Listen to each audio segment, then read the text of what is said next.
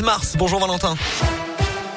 Bonjour Alexis, bonjour à tous. À la une de l'actualité face à l'envolée des prix du carburant et à moins d'un mois de la présidentielle, le Premier ministre Jean Castex a hier annoncé une remise à la pompe de 15 centimes par litre de carburant. Elle interviendra à partir du 1er avril et devrait s'étendre sur quatre mois. La mesure va coûter environ 2 milliards d'euros à l'État. Elle sera valable sur tous les carburants, a précisé le chef du gouvernement dans une interview au journal Le Parisien. La remise s'effectuera au moment du paiement et ne sera donc pas visible d'emblée sur les prix affiché. Près de Lyon, ce matin, un feu d'appartement s'est déclaré à Vaux-en-Velin, avenue Voltaire. L'alerte a été donnée à 7h30. Le feu est parti du huitième étage d'un bâtiment qui en compte 15. Deux personnes ont été légèrement incommodées par les fumées. Une cinquantaine d'habitants ont dû être tout de même évacués vers une enceinte sportive de Vaux-en-Velin. Ils sont actuellement en train de réintégrer leur logement. En revanche, la famille touchée par le sinistre devra, elle, être relogée. Être à la pointe des dernières technologies pour anticiper de futures pandémies. La région Auvergne-Rhône-Alpes est candidate pour accueillir un biocluster en infectiologie. L'objectif, mieux coordonner la recherche et l'industrie pour être plus rapide en cas de propagation d'un nouveau virus alors que 70% des pandémies sont d'origine animale. C'est d'ailleurs l'une des hypothèses privilégiées pour le Covid. Le biocluster de demain qui ferait travailler l'ensemble des laboratoires et des pôles de chercheurs pourrait ainsi être plus réactif.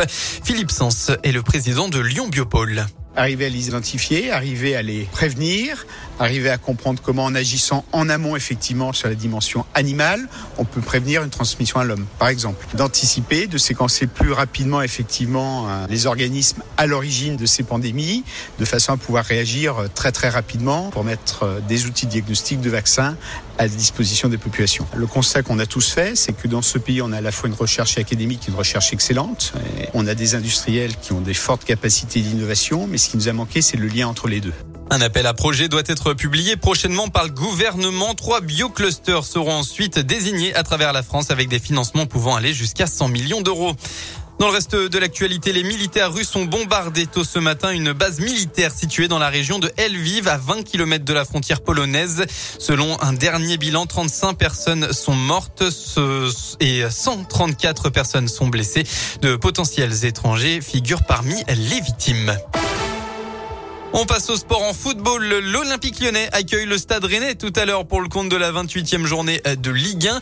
Une victoire permettrait de se rapprocher de l'objectif Coupe d'Europe. Coup d'envoi à 17h05. Ce sera sans Jason Denayer, annoncé malade, ni Jérôme Boateng.